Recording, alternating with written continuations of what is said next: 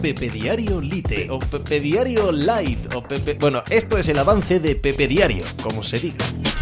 Hola, ¿qué tal? Hoy estamos a miércoles 8 de marzo del año 2023. Los Baltimore Ravens de la NFL han dejado suelto, entre comillas y con bastantes condicionantes, a su quarterback Lamar Jackson en el mercado. Esto no ocurre casi nunca. Por no decir, esto no ocurre nunca. Un jugador de la NFL MVP de una temporada regular en la posición más importante del juego, como es quarterback, que pueda estar disponible en el mercado en su edad prime, 26, 27, 28 años, es algo, algo que no pasa, algo que sencillamente no pasa. Con, ya digo, muchos matices, pero su equipo, los Baltimore Ravens, ha decidido que no está mal que testee las aguas de la agencia libre, que vea cuán calientes o frías están y que el jugador vuelva en sí para firmar eh, un contrato de larga duración con los Baltimore Ravens o quizás todo lo contrario, o rompa definitivamente con la franquicia y provoque un cataclismo tanto en ella como en todos aquellos